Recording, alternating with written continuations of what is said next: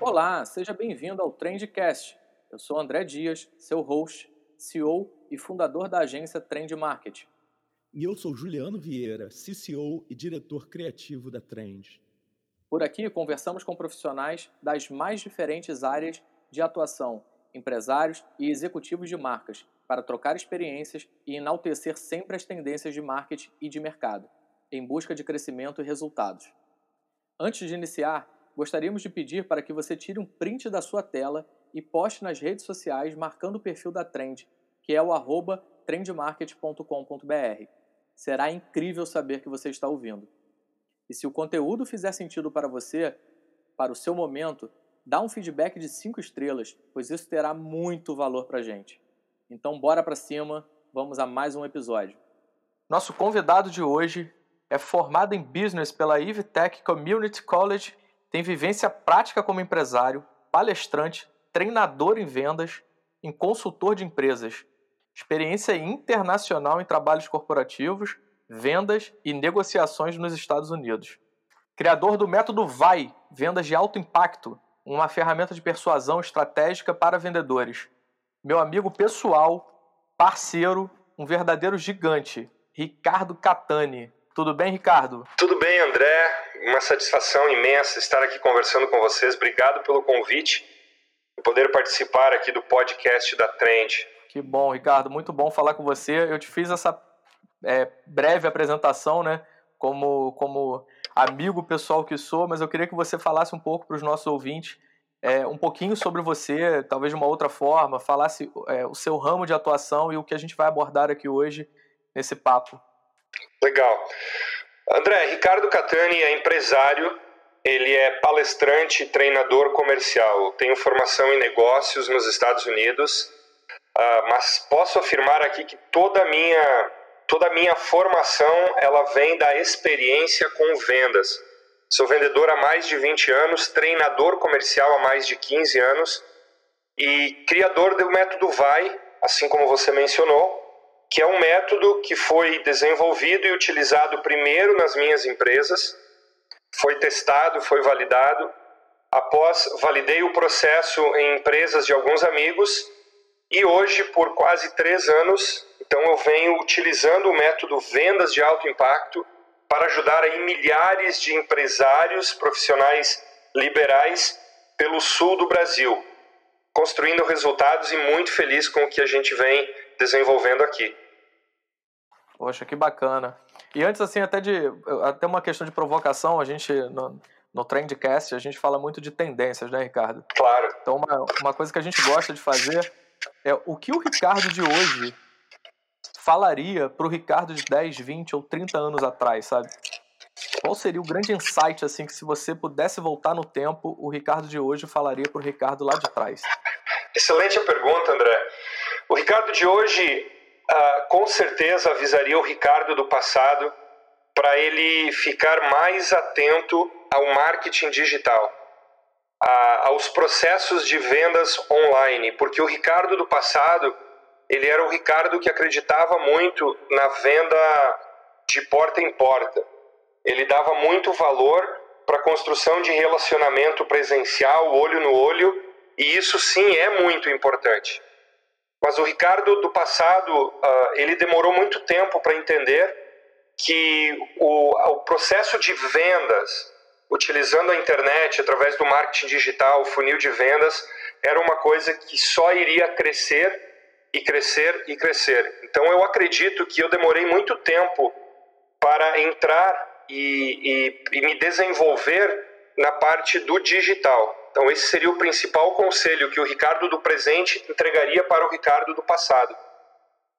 Hum, entendi. Mas você acha, você falou em um ponto que eu, eu pessoalmente eu bato muito nessa tecla. Você falou da coisa da venda do olho no olho, de porta em porta.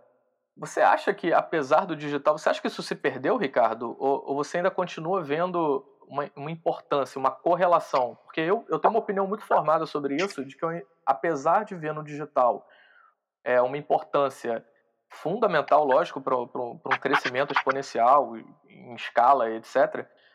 a, a gente aqui na Trend ainda defende muito a venda um a um.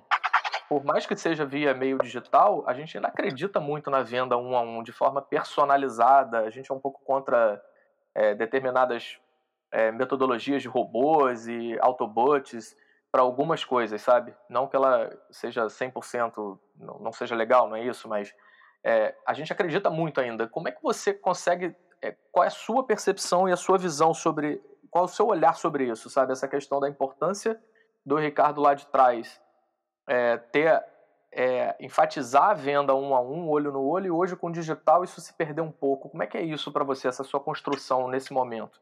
Perfeito, André. Eu não diria que é se perder, tá? Eu acredito também e defendo o seu ponto de vista em relação à importância do olho no olho.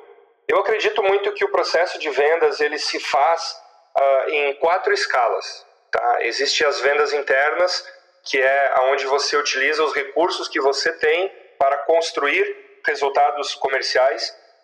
Acredito muito nas vendas externas, que é quando você vai em busca do teu cliente, batendo de porta em porta. Acredito ainda no marketing tradicional, que é aquele marketing de rádio, jornal, revista, e acredito muito no marketing digital, que é a utilização da internet, as redes sociais. Eu defendo todas as aberturas para você fazer uma venda. Quando eu me refiro à importância do marketing digital, Uh, eu quero falar principalmente em duas coisas, André. Primeiro, o aumento da concorrência. Ah, fazer vendas há 10 anos, 15 anos atrás, era muito mais fácil do que é hoje. E por que, que eu falo isso? Porque tinha-se menos concorrência. Hoje a concorrência aumentou em todos os segmentos, então eu vejo o marketing digital como uma, uma estratégia de pré-venda, é onde você consegue acelerar, alavancar a, a prospecção de contatos, é onde você consegue acelerar a sua presença no mercado. Isso faz com que você ganhe músculo se você executar isso da maneira certa perante os seus concorrentes. Sim. Ricardo, deixa, deixa eu fazer. Deixa, desculpa te interromper, mas a gente vai fazer muito isso, que é justamente para a gente ter uma troca muito bacana. Mas é, quando você fala do aumento da concorrência, eu tenho uma provocação para te fazer. Você, claro. Você, é, eu acho muito que esse aumento da concorrência também está associado a a percepção e a, e a facilidade de comunicação. Eu acho que existia uma concorrência sempre muito grande, mas hoje, no mundo de hoje, está muito fácil você se propagar, está muito fácil você, como empresa, propagar o teu negócio e o consumidor, por sua vez, em buscar novas alternativas. Então, eu queria fazer essa provocação. Assim, eu acho que é, lá atrás a gente não tinha essa percepção como a gente tem hoje, né? E, e, talvez por isso que a nossa percepção de concorrência ela seja muito latente, muito maior hoje. É, você concorda? Qual a sua opinião sobre isso? Eu concordo, e isso está muito relacionado ao que a gente fala, ao digital, à internet. Vou te dar um exemplo aqui, André. Há alguns anos atrás, alguns anos que eu falo, é lá na, na década de 1900 e alguma coisa, início dos anos de 2000, o acesso à informação ele ainda era restrito. Então, antes você entrava numa loja para você comprar, por exemplo, uma caneta, tá? uma caneta para você fazer uma apresentação aí num flip chart. Você chegava na loja, pedia para o vendedor que você queria uma caneta, pedia o preço, o vendedor te falava, olha, custa 50 reais. Você pagava os 50 reais, pegava a caneta e ia para casa satisfeito. Quando a internet começou a ganhar uh, escala e, e, mais e mais e mais as pessoas começaram a ter acesso à internet, foi quando essa concorrência aumentou de uma maneira muito acelerada. Porque a partir daquele momento você entrava na loja, pedia pela caneta, ah, custa 50 reais. Antes de você comprar, você agora poderia pesquisar na internet para ver se você não encontrava essa caneta por um valor mais acessível. E pra foi... pedir desconto, né? E para usar isso para pedir desconto. Exatamente, para usar isso para pedir desconto. Só que isso fez com que a concorrência aumentasse de uma maneira muito alta. Hoje, por exemplo, eu estou aqui no Rio Grande do Sul, você está aí no Rio de Janeiro. Eu posso comprar um par de tênis de uma loja aí do Rio de Janeiro pela internet, sem sair de casa e receber esse tênis no conforto da minha casa. E isso é real, isso acontece e acontece muito. Então a concorrência, ela globalizou. Não é mais uma concorrência local. Você não precisa mais depender apenas da sua loja da esquina. Por essa concorrência ter globalizado, existe a importância das pessoas realmente estarem também dentro do digital. Então, quando nós começamos com essa pergunta lá no início, o que, que o Ricardo do presente falaria para o Ricardo do passado?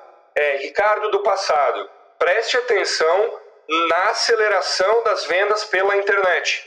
Não que necessariamente a gente deixe de fazer o olho no olho, muito pelo contrário.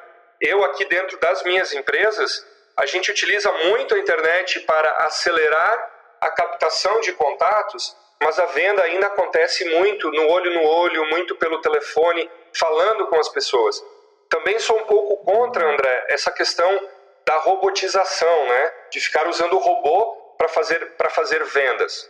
Eu acho que as pessoas precisam ter a consciência de usar a tecnologia para se fazer presente com mais velocidade e atrair mais contatos. Mas a venda ainda tem que ser feita uh, de pessoa para pessoa, não de robô para pessoa. É, isso a gente observa, Ricardo. A gente aqui na empresa, na agência, a gente, a gente percebe muito isso, né? Muita demanda de cliente que quer, que quer um processo para se vender sozinho e, e, e mais do que isso, às vezes é, já aconteceu, obviamente não vou citar nenhum nome, mas já aconteceu da gente perceber em algum cliente que ele não tinha nem sequer um conteúdo. Aí a gente está falando de uma trilha de aprendizado, de uma entregabilidade, sabe? O que, que esse cara está vendendo? O que ele está entregando?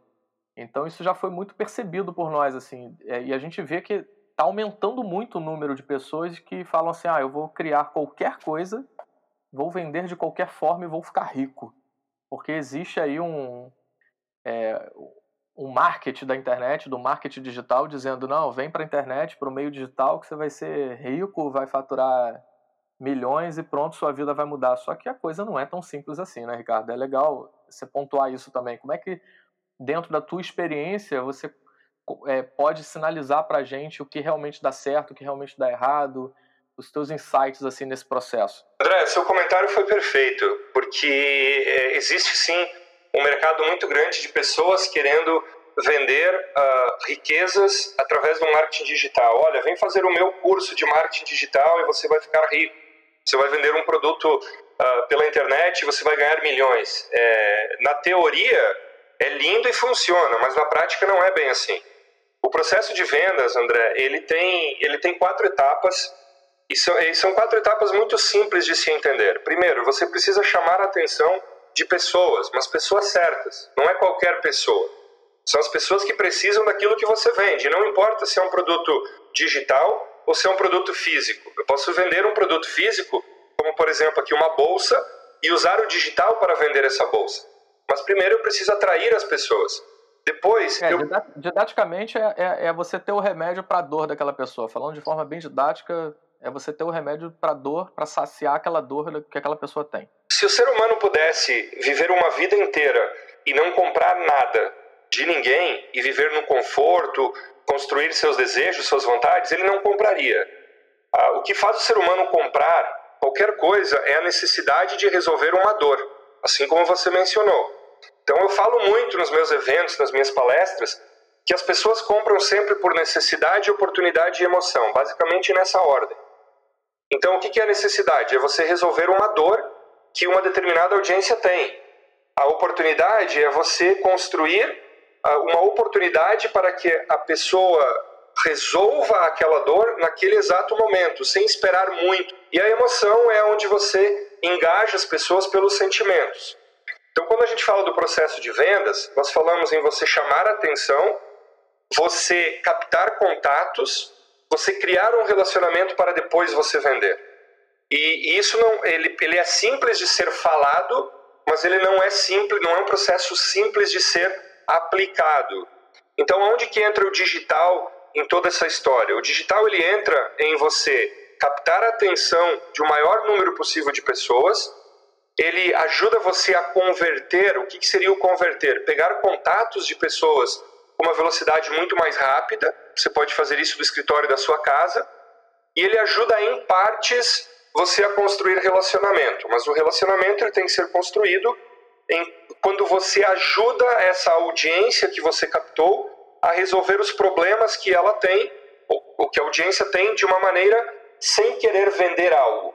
E por que, que eu falo isso? Porque a venda só acontece quando a confiança é construída. Então, para você vender, você precisa fazer com que as pessoas acreditem em você, acreditem no teu produto, você precisa criar uma empatia. Então a internet ajuda você a acelerar isso. Mas o processo de conversão, de fechamento, eu ainda defendo muito aquilo que você defende aí, André, que é você conversar com as pessoas, que é você olhar no olho, que é você escutar a voz da, da pessoa do outro lado da linha, se você for fazer uma venda por telefone, por exemplo. É então, é entender, né? É entender, entender caso a caso, né? Exatamente, entender caso a caso. Bacana, bacana. E, e então são quatro pontos. Esses quatro pilares para você são os. O, é, é, o método vai estar tá ancorado nesses quatro pilares, Ricardo, é isso? André, o método vai ele é um processo de vendas uh, conectado a um processo estratégico. Eu acredito muito que todo o empresário, toda pessoa de negócio, ela precisa ter uma estratégia muito bem definida. E essa estratégia, ela pode ser muito simples se você entender quatro pilares, que seriam, primeiro, o teu pilar financeiro. Como que você constrói as tuas metas de ganhos? Quanto dinheiro você precisa faturar todos os meses? Então você precisa começar com uma visão para o teu cenário financeiro. E o cenário financeiro no sentido de quanto dinheiro eu preciso faturar. Uma vez que você entende isso, você precisa acessar um mercado. E o mercado são as pessoas. Então, se você quer faturar, por exemplo, um milhão de reais por mês, você precisa de um número X de pessoas comprando um determinado produto que você vende numa determinada quantidade, todos os meses, para você faturar esse um milhão. Então, é financeiro conectado com o mercado. Só que para você fazer essa conexão acontecer, você precisa criar processos. Né? Como que, quais os processos que eu utilizo para atingir as pessoas certas na quantidade certa? E para que o processo funcione com eficiência, você precisa de ferramentas. E aí é onde entra as ferramentas que podem ser ferramentas digitais, ferramentas de marketing tradicional, pode ser as ferramentas do, do sistema mais antigo, que era você pegar um carro e visitar o cliente. Então, para cada determinado, determinada audiência, existe um determinado processo e um determinado conjunto de ferramentas. Vamos falar de ferramentas digitais, por exemplo. Hoje, se você pegar o Instagram, o Facebook, o LinkedIn, o Google, para citar algumas delas, isso, na minha visão, como treinador comercial, as redes sociais servem como ferramentas ferramentas de captação de atenção de pessoas, ferramentas de captação de contatos de pessoas. E eu acredito muito que essas ferramentas, falando do digital, elas funcionam como um shopping center. Né? O que é um shopping? Um shopping é um local onde atrai pessoas para o entretenimento. O Facebook e o Instagram, ele atrai pessoas para o entretenimento. Se você tiver estratégias certas, você está uh, se comunicando com essas pessoas que estão ali para se divertir, para se, se entreter, e você come, com, consegue realizar vendas através destas ferramentas. Por exemplo, a ferramenta do marketing tradicional. Eu vejo hoje um jornal, uma revista, um rádio, um canal de televisão como ferramentas de acesso a pessoas. São ferramentas que você pode utilizá-las para levar a sua mensagem para uma determinada audiência. E aí nós temos outros tipos de ferramentas, como o próprio WhatsApp, o, o, o Telegram, o seu telefone. Tudo isso são considerados ferramentas. E você tem é, que saber como utilizá-las. WhatsApp, WhatsApp, o Telegram, acho que a gente pode até falar um pouco mais para frente também, porque são ferramentas assim que fundamentais hoje para venda, né, Ricardo? Em qualquer negócio, né? Hoje, se a gente for analisar dados, uh, André, dados que eu digo assim, taxa de conversão, a gente pegar um, um e-mail, por exemplo, o, o e-mail marketing ele ainda é responsável por mais de 60% das vendas online no Brasil, tá? Só que se a gente pegar. Gente não acredita no e-mail ainda, né, Ricardo? Não, tem. tem... todo o e-mail. Porque a taxa de abertura de um e-mail ela é relativamente baixa. Hoje, uma taxa de abertura de e-mail ela está menos que 30%. Agora, se você comparar o e-mail com o WhatsApp, por exemplo, o WhatsApp tem uma taxa de abertura de mais de 98%. Quem é que não abre uma, uma mensagem de WhatsApp hoje? E a gente Verdade. pode falar do ManyChat também, que é o, o sistema de de mensagem a, automatizada do Facebook. O ManyChat também, ele tem uma taxa de, de abertura acima de 90%. Então o WhatsApp e ManyChat abre mais do que o e-mail. Só que o e-mail ainda é uma ferramenta muito poderosa. Agora, se você me perguntar, André, quais dessas ferramentas seriam as ferramentas ideais? Eu defendo muito a questão do WhatsApp, mas o certo é utiliza todas Todas. Tem uma estratégia para o e-mail, para o WhatsApp, para o ManyChat, para o Telegram e você potencializa os teus resultados. Então isso é saber usar as ferramentas a seu favor. Verdade. Então a gente falou de atenção, a gente falou do financeiro. O financeiro, uma coisa que me, que me chama atenção, Ricardo, é que parece uma coisa óbvia, né? Mas o que a gente também, por experiência de mercado, a gente observa muita gente que abre um negócio e não tem sequer a noção da, dos dados financeiros, né? É, eu, eu, lembro que quando eu dei aula, eu falava isso para os meus alunos, eu falava, como pode uma pessoa hoje abrir um, um café em uma zona sul sem fazer conta, porque você está num, num, local de, de um IPTU, uma locação, custo altíssimo para um ticket médio de serviço e produto muito baixo. Então há de se vender muito café para poder se pagar essa conta e se ganhar dinheiro, né? Parece uma coisa óbvia. Eu sempre usei esse, esse, esse exemplo, usava muito da paleteria também, né? Que agora acabou essa moda que veio, veio a onda das paleterias, aí todo mundo queria vender uma paleta de picolé a 10 reais. Paletas mexicanas. Paletas mexicanas, paletas indianas, sei lá da onde, não importa. O fato é, quantos picolés de 10 reais você tem que vender num dia para abrir tua folha de, de, de funcionários, para abrir teu aluguel, ou seja, para você abrir a tua planilha de despesas ali no mês, que ela abre em torno de 50, 100, 150 mil, dependendo do lugar onde você estiver. Como que essa conta fecha? Parece uma coisa óbvia, né? Mas as pessoas não olham para isso, né? É, André, olha, olha o que, que eu, ah, eu acredito e eu tenho percebido cada vez mais aí pelos, pelas minhas andanças, nos, nas minhas palestras, nos meus treinamentos. Por que, que uma empresa tende a quebrar nos primeiros dois anos? Porque a maioria das pessoas, e claro, existem as exceções, tá? Mas a maioria das pessoas que decidem empreender, elas tomam essa decisão com base em uma habilidade que elas têm. Eu vou dar um exemplo aqui de um cliente meu. Eu tenho um cliente que trabalhou 20 anos em uma padaria, ele é padeiro. É o cara que faz o melhor pão que eu conheço, o, o, o iogurte mais gostoso que eu tomei, é esse cara que faz. Então ele sabe muito em fazer coisas de padaria. Depois de 20 anos, devido à habilidade dele, ele decidiu empreender. Ele quis abrir a própria padaria dele. E aí ele pegou todo o dinheiro da rescisão dele, mais 200 mil reais em financiamento no banco, abriu uma padaria e quebrou. Por que, que ele quebrou? Porque abrir uma padaria não é só sobre saber fazer pães. Exatamente. Você tem que entender de negócio, é, é liderança, gestão, é marketing, finanças. Você, além de fazer os pães, você tem que saber atrair os clientes. Então tem um conjunto de fatores envolvidos em você abrir um negócio. Por isso que eu falo muito que finanças é importante. E também tem um outro lado, André. É, todos nós, como seres humanos, nós temos sonhos, nós temos desejos. E existe um grande número de pessoas sonhando, desejando, tendo o desejos, vontades de, sei lá, construir uma casa, fazer uma viagem por ano, uh, expandir um negócio e sabe que isso precisa de dinheiro, mas não faz o cálculo de quanto dinheiro precisa se ganhar todos os meses e por quanto tempo tem que ganhar essa quantia de dinheiro para ter uma porcentagem X de lucro para você atingir aquele sonho, aquele objetivo. Se você tem nítido quanto dinheiro você precisa ganhar, a conta começa a ficar mais fácil. Por exemplo, se eu quero, se eu preciso levar para casa 10 mil reais todos os meses e eu vendo camisetas a 50 reais, então logo eu preciso vender 200 camisetas por mês. Então eu preciso começar a entender as métricas.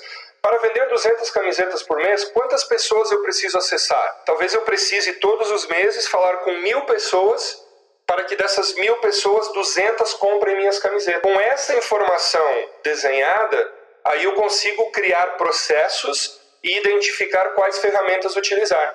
Então o método vai, ele é a conexão desses quatro pilares. Ele é o processo, ele é a ferramenta, ele é a métrica, ele é o quebra-cabeça que monta é esse planejamento estratégico e constrói resultados comerciais. Legal. Está muito associado a uma coisa meio roadmap, né? Onde eu quero chegar e de trás para frente o passo a passo do que fazer para se chegar lá, né, Ricardo? Três etapas, André. Muito bem mencionado. É, você, você define onde você quer chegar, Aí você constrói o processo para chegar lá. Que, e depois... esse é outro ponto, né, Ricardo? Muito importante, né? É, onde você quer chegar, né, Ricardo? E isso também é muito, por incrível que pareça, assim como a questão de financeiro que é latente, é o não saber onde quer chegar com clareza também dificulta muito o processo e muita gente está batendo cabeça por aí, né, Ricardo? André, você já ouviu falar da teoria de Sísifo, segundo a mitologia grega? Você pesquisar no Google, a, nossa audiência aqui que está escutando esse podcast, se você pesquisar no Google a teoria de Sísifo, você vai encontrar uma história que conta uh, sobre uma pessoa que foi condenada pelos deuses a rolar uma pedra, uma imensa pedra pé de uma montanha até o cume da montanha. E Sísifo, que era essa pessoa condenada a passar a eternidade rolando essa pedra, ele entendeu que a única maneira de quebrar a maldição era cumprir a missão. Então ele começou a rolar essa pedra ao topo da montanha, só que quanto mais ele subia, mais pesada a pedra ficava, e em um determinado momento a pedra voltava novamente ao pé da montanha. E reza a lenda que Sísifo fez isso por 100 anos, 500 anos, mil anos, dois mil anos, e ele esqueceu do porquê que ele tinha que rolar a pedra até o topo da montanha. Agora, o que, que essa história tem a ver, André?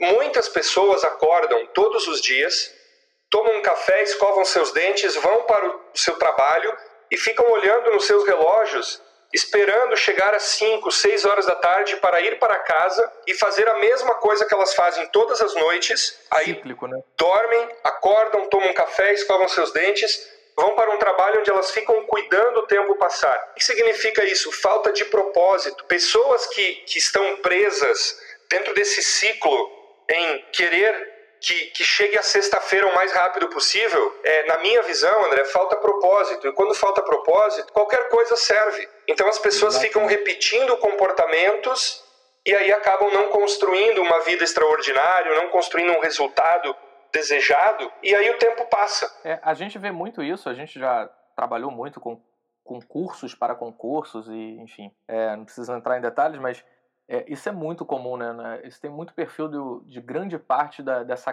dessa massa de concurseiros, né?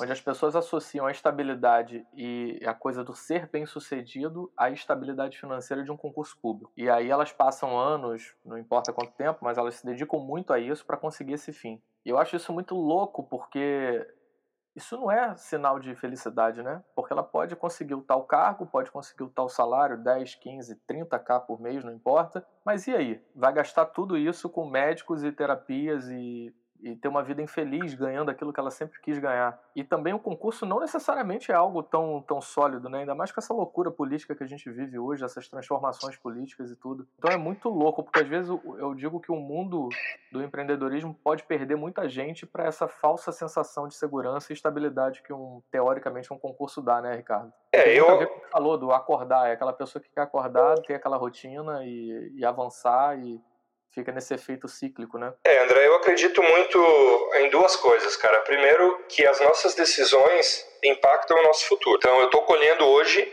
o que eu decidi há um ano, dois anos, três anos atrás. Então, é muito importante a gente, a gente ter clareza e consciência nas decisões que a gente toma. E uma outra coisa que eu acredito muito é que nós somos realmente os construtores dos nossos resultados. Eu tive a, a infeliz uh, a infeliz, eu vou chamar assim, a infeliz oportunidade de viver a crise de 2008 nos Estados Unidos. Eu morei oito anos nos Estados Unidos, me formei lá, em 2008 eu estava lá. 2008 foi uma das maiores crises que os Estados Unidos viveu, que mais tarde, somente em 2012, ela atingiu o Brasil. Sim. Mas o que a crise de 2008 me ensinou? Que muitas pessoas, pode, mas assim, um pode número. Ficar tranquilo, pode ficar tranquilo muito... que agora a gente tem um Covid-19 para para poder, poder apagar isso aí da sua, da sua história, amenizar isso da sua é. história. Cara, infelizmente, André, é, infelizmente, e tomara que eu esteja errado, as pessoas ainda não têm, ou, ou a, maioria, a maior massa das pessoas ainda não tem noção do que vai acontecer quando essa pandemia parar, né? Quando tudo isso voltar ao normal, que não vai ser ao normal, nós vamos é. voltar a enfrentar um mundo diferente. Mas falando da experiência que eu vivi, porque o Covid eu ainda não vivi a experiência pós-Covid, né?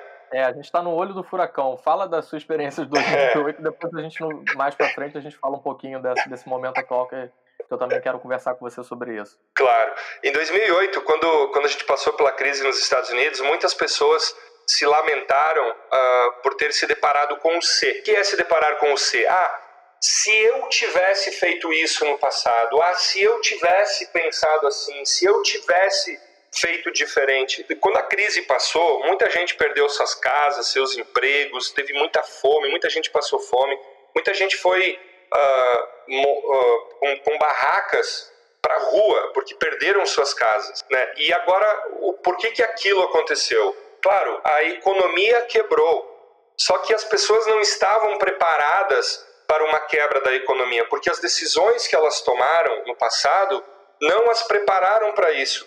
E eu uso o mesmo exemplo aqui com o Covid-19. A principal crise do que nós estamos passando, sem dúvida, é por causa do vírus. Só que a segunda principal crise é porque a maioria das pessoas nunca sentiram importância em construir uma reserva financeira. Que a grande massa tende a pensar assim: ah, eu vou construindo, eu vou fazendo, eu vou construindo, eu vou fazendo. E não está preparado para uma parada geral, para uma crise tão forte como a crise que a gente vai viver agora. Exatamente. As pessoas vivem o dia a dia ali como se não houvesse amanhã, né? Exatamente. Exatamente. É, isso é engraçado que isso também me lembra uma aluna, eu, uma aula que eu estava dando e ela com muita dificuldade, ela falou, ah, eu tô sempre com dívida e tal. Eu falei, ó, oh, você quer resolver esse problema de, de financeiro agora? Que isso tem até gancho com, com o que a gente já falou um pouco antes sobre financeiro, né, Ricardo? E aí eu disse para ela, falei, ó, oh, simples. Você tem que setar na sua mente, como eu fiz lá atrás, quando eu era bem moleque, eu tinha 15 anos, eu era produtor, já produzia eventos, formatura e tal. Comecei minha vida assim, empreendendo no mercado de eventos. E, e eu falei isso para ela, eu falei, ó, mil é igual a zero.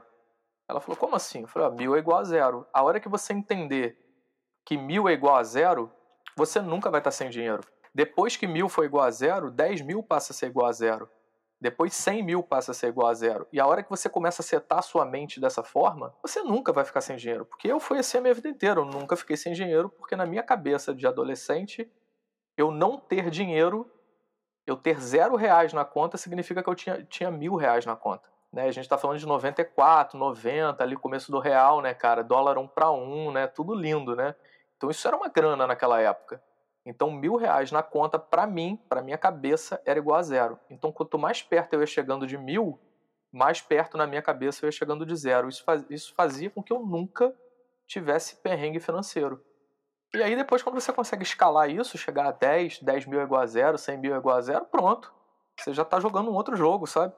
Enquanto isso, eu via amigos de produção que faturavam uma grana, um puta faturamento no mês, e aí trocavam de carro. Compravam um Honda Civic Zero, o outro comprava não sei o que, viajava, e eu falava, cara, você não sabe se você vai ter trabalho mês que vem, esse mercado de, de produção autônomo, né, cara, aquela coisa do freela.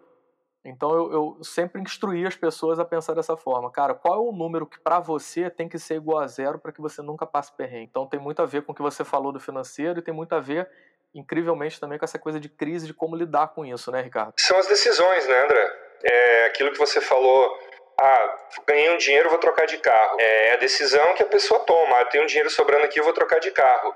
Tem, infelizmente, tem pessoas que dão mais valor ao status do que realmente ao resultado. E isso se dá por falta de propósito. Aí volta para aquela teoria de Sísifo. Tem muita gente presa em uma maldição, como a maldição de Sísifo, e esqueceu do porquê fazem aquilo que fazem. Eu tenho, Verdade. eu tenho pessoas aqui da minha família, André, não preciso ir longe, que trabalham, hum, têm um emprego, trabalham numa empresa, mas não sabem por que estão trabalhando lá, porque precisam de um salário. E aí, quando eu começo a perguntar, olha, mas me explica por que você faz o que você faz? Ah, porque eu preciso pagar minhas contas no fim do mês falta de propósito. Então o crescimento não acontece. É, deixa de ser por você, né? Passa a ser pela companhia de luz, pela companhia de água. Pela... é, é, claro, né, André, que eu defendo muito o meu, uh, o meu trabalho. E, e uma das coisas que eu falo é que não existe riqueza e não existe liberdade financeira sem você vender um produto ou um serviço. O dinheiro, ele está entre as pessoas. Né? Então, vamos pegar o mercado do Rio de Janeiro. Rio de Janeiro, é, existe tantos, tantos milhões de pessoas e cada uma tem um pouco de dinheiro, algumas mais, outras menos. Se você quer ficar rico e se você quer ter uma liberdade financeira, você não pode imprimir dinheiro na sua casa. Você precisa transferir o dinheiro das mãos das outras pessoas para as suas mãos. Como que você hum. faz isso? Você faz isso trocando alguma coisa por dinheiro. E isso se chama vendas. Então, se você não vende um produto ou um serviço, você vende o quê? Você vende o seu tempo para pessoas que vendem um produto ou um serviço. Então, logo, você tem grandes chances de construir a história de outras pessoas do que propriamente a sua história. Por que falo isso, André? Porque eu quero, e a minha mensagem ela é muito clara, todas as pessoas deveriam estudar mais e aprender mais sobre vendas, sobre Exatamente. persuasão, troca de produto. A universidade não ensina isso. Verdade. Eu tenho muitos clientes, André, que são psicólogos, fisioterapeutas, inclusive médicos, uh, que eles saem da faculdade e eles precisam de clientes. Advogados, muito. É, Aí... Você citou, inclusive, você citou uma classe, né? A classe médica, né? É engraçado, a gente tem, tem outros negócios e um deles é, é, uma, é uma agência de marketing digital focada para médico, né? Que é a MMD. E, e, é incrível isso, Ricardo, que você está falando, porque é muito comum, é uma classe que até, até ontem não se preocupava e, e, muitos ainda não se preocupam com a coisa do mercado digital e tal, e inclusive com esse momento que a gente está vivendo agora, a gente teve um boom de demanda né, de pessoas que querem, da área médica, que querem se posicionar, querem criar suas próprias redes, querem aumentar é, o volume de, de clientes, né, de pacientes dos seus consultórios, porque elas estão vendo que, cara, é isso ou a morte, literalmente, assim, a morte do, do, próprio negócio, né? Falávamos no início, né, quando eu mencionei que a concorrência aumentou muito, eu vou citar um exemplo, pegando a área da saúde, é, você falou muito bem a questão médica, Aqui na minha região, quem está sofrendo muito são os dentistas, porque alguns anos atrás, se você se formava em odontologia, era sinônimo de ficar rico. Hoje, na minha cidade mesmo, cada quadra tem três consultórios odontológicos. Então a concorrência ela aumentou muito e não dá mais para a pessoa ficar esperando os clientes procurarem. Hoje, o profissional, em diferente área que você que me escuta, diferente área de, de atuação, você tem que fazer um movimento para poder atrair mais ah, clientes. Não dá só para ficar esperando. Então, eu tenho muitos clientes da área da odontologia que eles ficaram parados por muito tempo porque eles tinham um fluxo de clientes elevados, só que esse fluxo foi diminuindo, diminuindo, diminuindo, e agora eles estão sofrendo, e é claro que existem exceções, né, André? Mas eles estão, muitos deles estão sofrendo, inclusive, para pagar os seus aluguéis, porque a concorrência aumentou. Então, quando a gente Não, fala. Fora, fora, fora, que isso tem muito a ver também, Ricardo, principalmente nessa área médica, e, e isso engloba também os dentistas e tudo mais, que, que vem daquela troca né, de autoridade, vem daquela coisa familiar, geralmente, né? Exatamente. Aquela hierarquia. Ah, o meu pai era um grande doutor, então eu vou simplesmente absorver os clientes e as novas gerações dos pacientes do meu pai. Então eu vou lá para o consultório do meu pai e vou dar continuidade na carreira que ele construiu. Só que as coisas não são tão simples, uma vez que, como você bem mesmo está citando, a questão do aumento da concorrência, da percepção e da acessibilidade a essas informações, hoje o cara, por mais que ele tenha, ah, meu pai frequenta o médico do Ricardo, não quer dizer que eu tenha que ir no médico do Ricardo, porque se meu amigo e meu outro amigo está dizendo que um outro médico é melhor, poxa, eu vou naquele lá, eu tenho essa, essa opção. E, e, é esse gap aí que, que não está claro para muitos deles, né? Muitos deles ainda estão com aquela é, com a perdão da palavra, aquela certa arrogância, né, de achar, ah, eu tenho um nome construído e está tudo certo e eu, isso vai passar. E não é bem por aí, né, Ricardo? É, aí no Rio de Janeiro eu não sei como funciona, mas aqui na minha região, aqui no, no Rio Grande do Sul, isso acontece muito com advogados, a classe dos advogados, né? Porque o pai tinha um escritório de advocacia que tinha um reconhecimento, então o filho assume o escritório do pai e tecnicamente ele teria que ter o mesmo sucesso. Só que o acesso à informação hoje ele é muito rápido. Né? A internet ela leva muita informação e as pessoas compram muito também por indicações, né? A tal da prova social. Então não significa que você tinha, que o seu pai tinha um escritório ou um consultório de muito sucesso, que você filho vai simplesmente con continuar tendo o mesmo sucesso, porque não é mais assim que funciona. O mercado está Exatamente. mais acirrado. E você precisa é, você ser... falou de prova, você falou de prova social, Ricardo, e isso está me lembrando, eu tive um papo com uma, uma grande instituição de, de ensino né, tradicional, a gente atua muito com a questão de, do, da educação à distância, né, do EAD, e aí eu fui para uma reunião, essa instituição é muito antiga, muito tradicional aqui na minha cidade, é muito grande. E foi engraçado eu conversando com o diretor, que inclusive foi um ex-professor meu. Ele, ele falou: Ah, André, aqui, aqui é reitoria, eles pensam muito em marketing e tal. Eu falei: Ó, oh, mas vocês estão perdendo muito aluno, vocês já tiveram 5 mil alunos, hoje vocês têm mil. Gente, é muita, é, é muita perda. É, mas eles não se importam, o aluno sai, ele entende que o aluno vai ver que o mercado lá fora, as outras opções são ruins e vai voltar. falei, mas isso não tem o melhor cabimento. Vocês não podem usar que o aluno tal foi aprovado na instituição, enfim, ter as validações e tal. Não, não, não eles não, não gostam de fazer esse tipo de, de campanha, esse tipo de ação. Falei, gente, caramba, então isso aqui não tem que ter lucro, não tem que ter fim lucrativo. Então, zero boleto de todo mundo. Se não é para ter lucro, zero boleto de todo mundo no mês que vem. E aí ele ficou parado me olhando, porque eu falei, cara, se não é para ter lucro, não é para fazer marketing, não é para ter resultado, então zera, cara. Tá fazendo o que aqui? Por que, que isso tá aberto? Não tem sentido, né? É engraçado. E aí tem, tem, tem essa, essa história, né? Essa jornada tradicionalista, essa coisa enraizada que tá presa no tempo e como você está citando, né, tende a, a, ter um declínio muito grande, né, Ricardo? A falta de humildade, né, André? Ainda tem muitas empresas, muito empresário, muito Exatamente. profissional autônomo que acha na sua a falsa consciência de que são os melhores, de que lá no mercado todo mundo é pior. E aí, ah, deixa aí, a pessoa vai ver lá no mercado que lá é pior, que lá é difícil. E essas pessoas não estão percebendo que lá no mercado não tem só o pior Lá também tem o melhor, tem muita gente boa no mercado, tem muita gente fazendo uh, por merecer.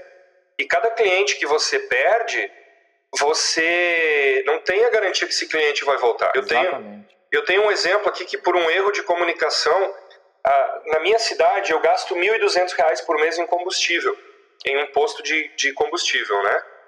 E aí abri um, um, um estacionamento ao lado de um posto bem em frente ao meu escritório.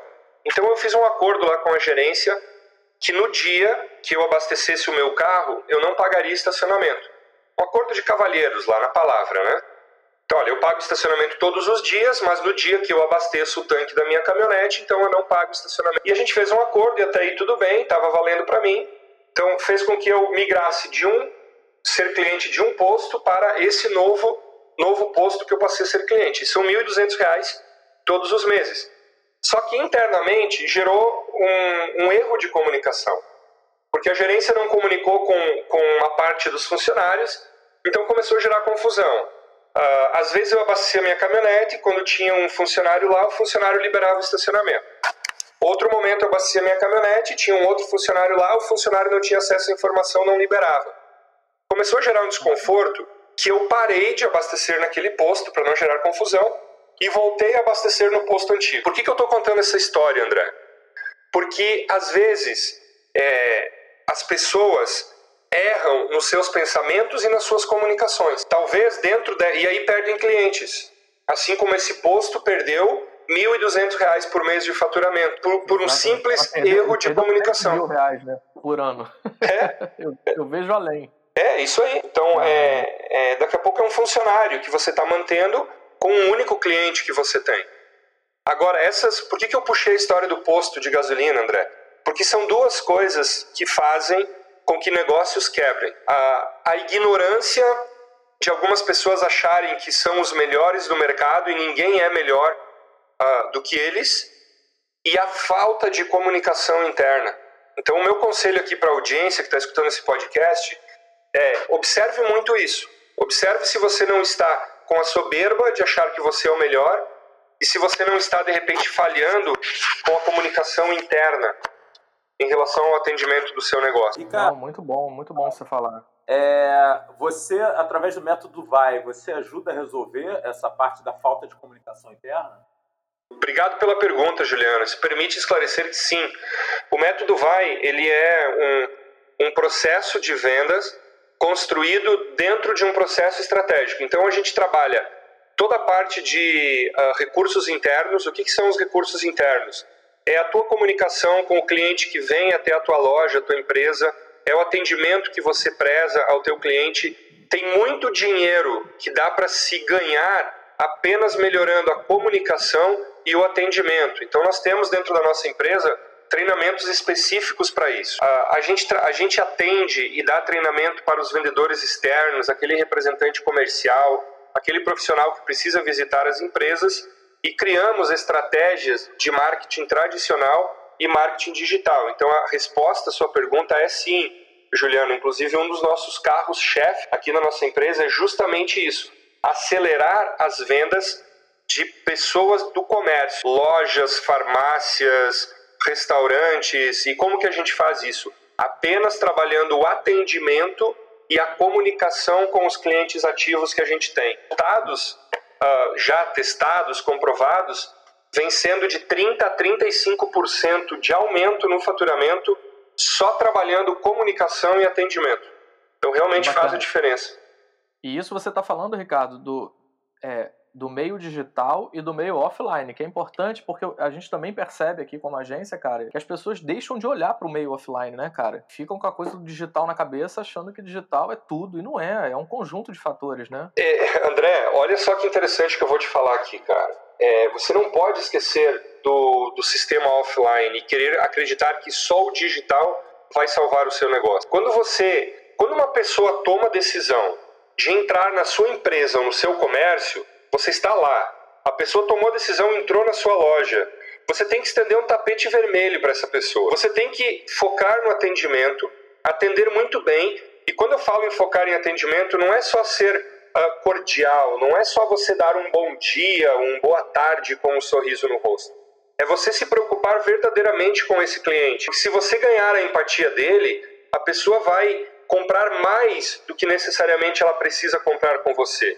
Isso já está testado e já está comprovado. Quando você foca no atendimento, você constrói três mágicas para o seu negócio. Primeiro, você fideliza o teu cliente. Segundo, você faz com que o teu cliente indique você e os teus produtos para outras pessoas sem que você peça isso para ele. Isso ter... tem muito valor, muito valor, né, Ricardo? Muito, muito mesmo. E o terceiro, a terceira mágica, você faz com que esse cliente entregue a você depoimentos que se tornem prova social. E quando o seu cliente está vendendo para você, você não precisa falar mais nada. Tem muita gente é, em, todos, em todas as regiões desse país que os clientes entram dentro das suas empresas, das suas lojas, o atendimento é precário, o cliente sai e não volta mais. E eu lanço um desafio aqui para a audiência, André. Eu gostaria que, a audiência refletisse aqui. Quantas vezes já aconteceu com você de você entrar numa loja, por exemplo, para comprar um produto específico, você não gostar do vendedor, sair e não comprar nada. E quantas vezes você já entrou numa loja para comprar um produto muito simples, muito específico, e você ganhou a empatia, você criou empatia com o vendedor e você acabou comprando mais do que você realmente foi lá para comprar. Verdade. Isso acontece com todo mundo. O que, que isso nos diz? É gritante o que isso está nos falando. Cara, o atendimento vende mais. E aí existem técnicas, né, André? Técnicas de cross-sell, técnica de upsell, downsell, que aí a gente começa a entrar dentro de termos técnicos que as pessoas deveriam aprender sobre isso para acelerar os seus resultados financeiros. Tem uma interessante aí, Catani, que é relacionado ao que você falou um tempinho atrás sobre as pessoas que herdavam é, escritórios. Na verdade, os pais muitas vezes tinham esse relacionamento mais estreito com as pessoas. E os mais novos acreditam que só fazendo digital vão resolver. E acabam se perdendo nisso, né? encolhendo de uma maneira absurda. Hum, é exato, você falou tudo, Juliano. É, as pessoas acham que o digital vai salvar. Não, o relacionamento tem que ser construído. É muito importante a gente separar as coisas aqui. A gente deixar muito claro para a audiência de que o digital ele serve para você chamar a atenção das pessoas, trazer mais pessoas até o seu consultório, seu escritório, a sua empresa. Só que ali dentro você tem que construir um relacionamento forte e duradouro, porque as pessoas não são mais tão fiéis como elas eram antigamente. Eu me lembro quando eu era criança, o meu pai que o meu pai precisava trocar a geladeira da nossa casa. Então a gente foi, isso foi um grande evento que aconteceu na minha vida quando eu era criança, né? Trocar a geladeira da nossa casa. Aquilo foi uma festa. Então a gente, é, a gente foi até o centro da nossa cidade para comprar a geladeira. E, cara, sou de cidade pequena, aqui do interior do Rio Grande do Sul. Minha cidade tem menos de, um pouco menos de 50 mil habitantes. Naquela época, existia uma única loja que vendia geladeira. Então não, não tinha opções, era naquela loja e ponto. Hoje, cada esquina, cara, tem uma ou duas lojas que vendem geladeiras e você ainda pode comprar pela internet e mandar vir do Rio de Janeiro aqui para o Rio Grande do Sul e pagar Olha. mais barato do que você paga na loja. Então as pessoas precisam entender que o digital ele é bom, sim, para você alavancar a tua marca, a tua autoridade, a tua presença digital, você ser conhecido uh, em, em, em, fronteiras maiores, você pode criar campanhas uh, com análises de métricas no digital mas o que vai converter e fazer o cliente fidelizar com você é o relacionamento que você constrói, sem sombra de dúvida. Verdade. Caramba, incrível. Agora, Ricardo, eh, se você pudesse falar assim de uma forma, no, no, com uma visão é, sobre tendências, assim, o que, que você vê para um próximo ano, para os próximos cinco anos? Como é que está a tua visão hoje? Aí já é o Ricardo de hoje olhando para o futuro, sabe?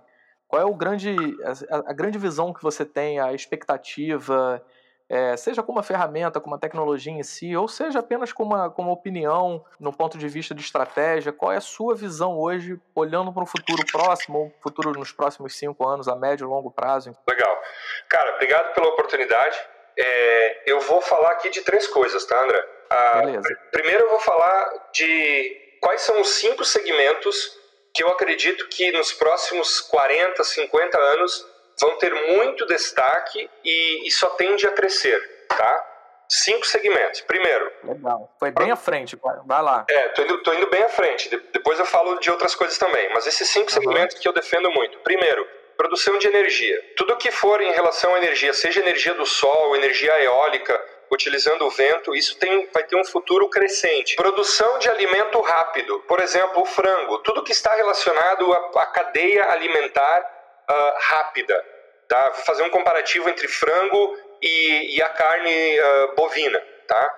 O frango hoje em 28, 30 dias ele já está pronto para ser consumido, enquanto que um gado precisa ir de um ano e meio, dois anos, dependendo, dependendo o, o gado, o tipo de pastagem.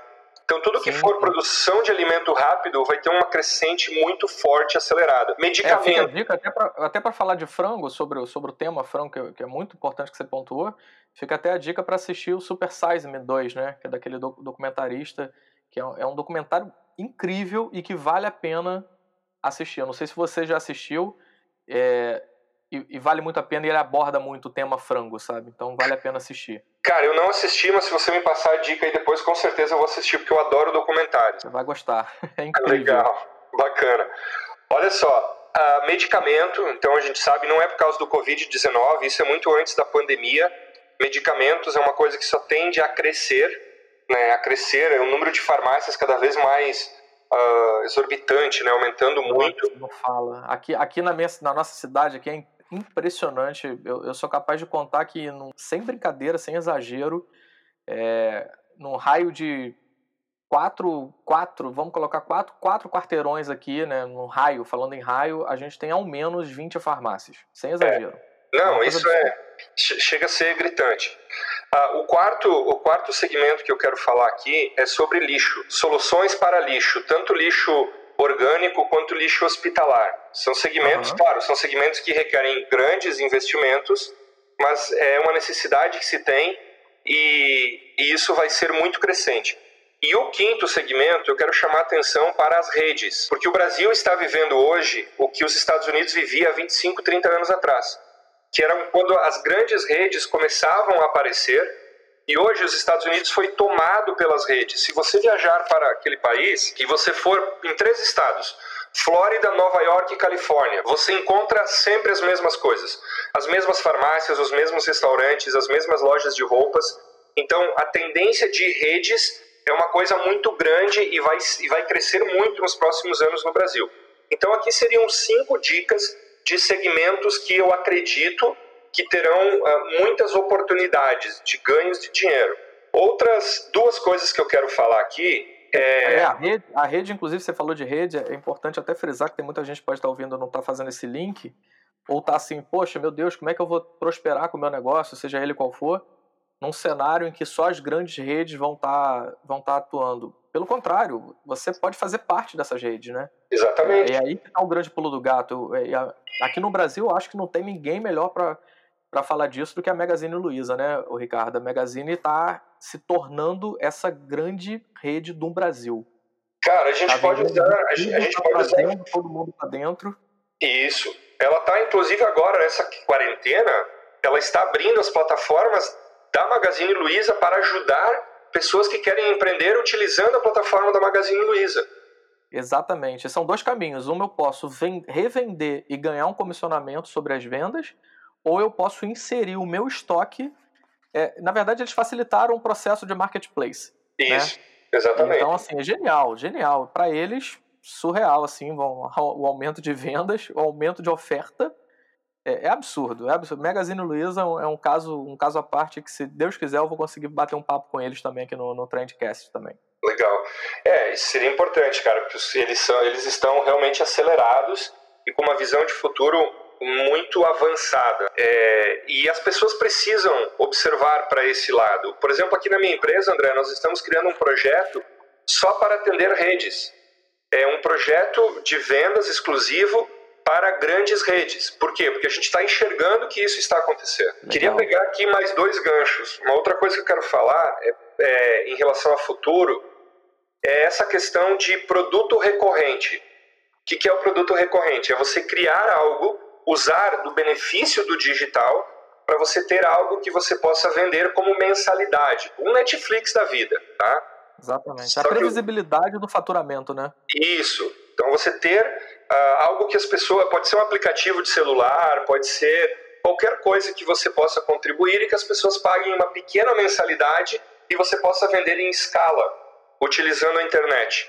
Então isso é uma coisa que para futuro eu vejo uh, eu vejo muita uh, muita oportunidade, tá? E então... a ter terceira visão de futuro que eu tenho é muito relacionado a ajudar pessoas. Como que você pode no teu segmento ajudar pessoas? Né? Hoje muito se fala é, em, em, em muitos canais, em muitos treinamentos sobre a era da transformação, que ganha dinheiro quem tem algo para ajudar outras pessoas. A gente brinca aqui no Sul que há dois anos atrás ninguém sabia o que era um coach. Né? E hoje, é, cada esquina tem três coaches aí oferecendo seus serviços. Não estou criticando o mercado do coach. Por que, que isso aconteceu? Porque existe demanda. As pessoas precisam de ajuda e cada vez mais.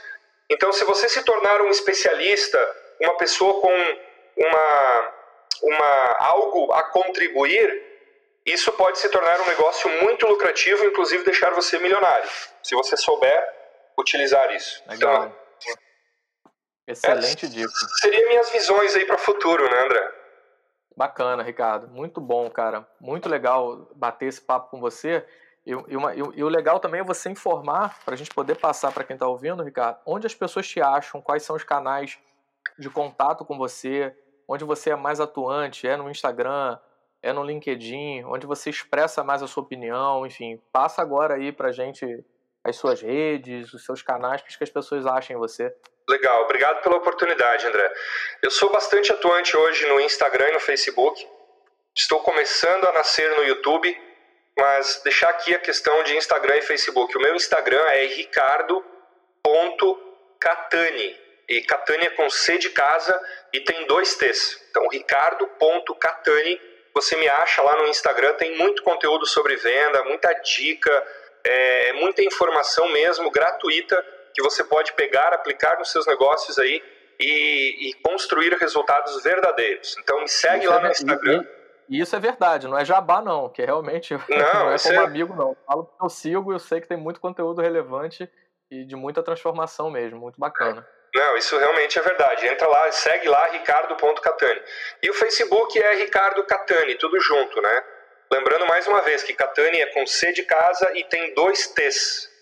Então, Ricardo Legal. Catani, você me acha lá, Facebook, Instagram. Cara, seria um prazer poder compartilhar o meu conteúdo aí com a audiência de vocês também. obrigado. Bacana, e o método vai. Quando é que é a previsão da próxima turma? Tem alguma turma aberta?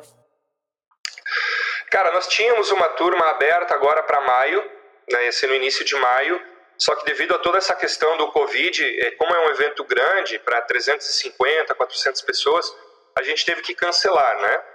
Então a gente não conseguiu, uh, não, não, uh, respeitando as, as, as, as recomendações do, dos órgãos de saúde, a gente cancelou o evento presencial. Nós vamos fazer um lançamento agora para as próximas semanas do método Vai Digital. As pessoas poderão ter acesso mas, Ricardo, como é que eu faço para ter acesso a isso? Aí precisa se conectar lá nas minhas redes sociais, que em breve a gente vai soltar informações.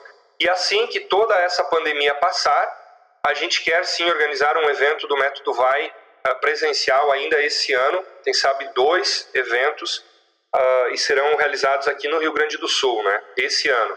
O próximo ano a gente pretende uh, estar em Curitiba e São Paulo. Esses são os nossos planejamentos aqui na nossa empresa. Legal. Então logo o Rio também, né, Ricardo? O Rio precisa de você. Logo o Rio, cara. Ainda mais com a parceria que eu tenho com vocês aí, com o pessoal da Trend. É, com certeza a gente vai levar o método Vai para o Rio de Janeiro. Pô, bacana, Ricardo. Queria te agradecer muito aí pelo papo, pelo seu tempo. É, havendo uma nova oportunidade, a gente vai conversar mais. É sempre bom trocar essas ideias. É, rola muito insight, né? É legal para quem está ouvindo também. Então, eu queria te agradecer muito, tá bom, cara? Eu que agradeço a oportunidade. Obrigado, André. Obrigado, Juliano, por toda a parceria, por essa incrível oportunidade de falar um pouquinho sobre o Ricardo Catani e o meu trabalho. E eu estou sempre à disposição de vocês. Perfeito, Ricardo. Obrigadão, então, e um abraço, cara. Pois um abraço, não. valeu. Esse foi mais um episódio do Trendcast, o um podcast da Trend. Agradeço muito por você ter passado esse tempo conosco. Esperamos realmente que possa ter tido insights positivos para a sua vida, para o seu negócio. E claro, se curtiu, compartilhe e não deixe de postar um print da sua tela marcando o perfil da Trend em trendmarket.com.br. Um abraço e até a próxima.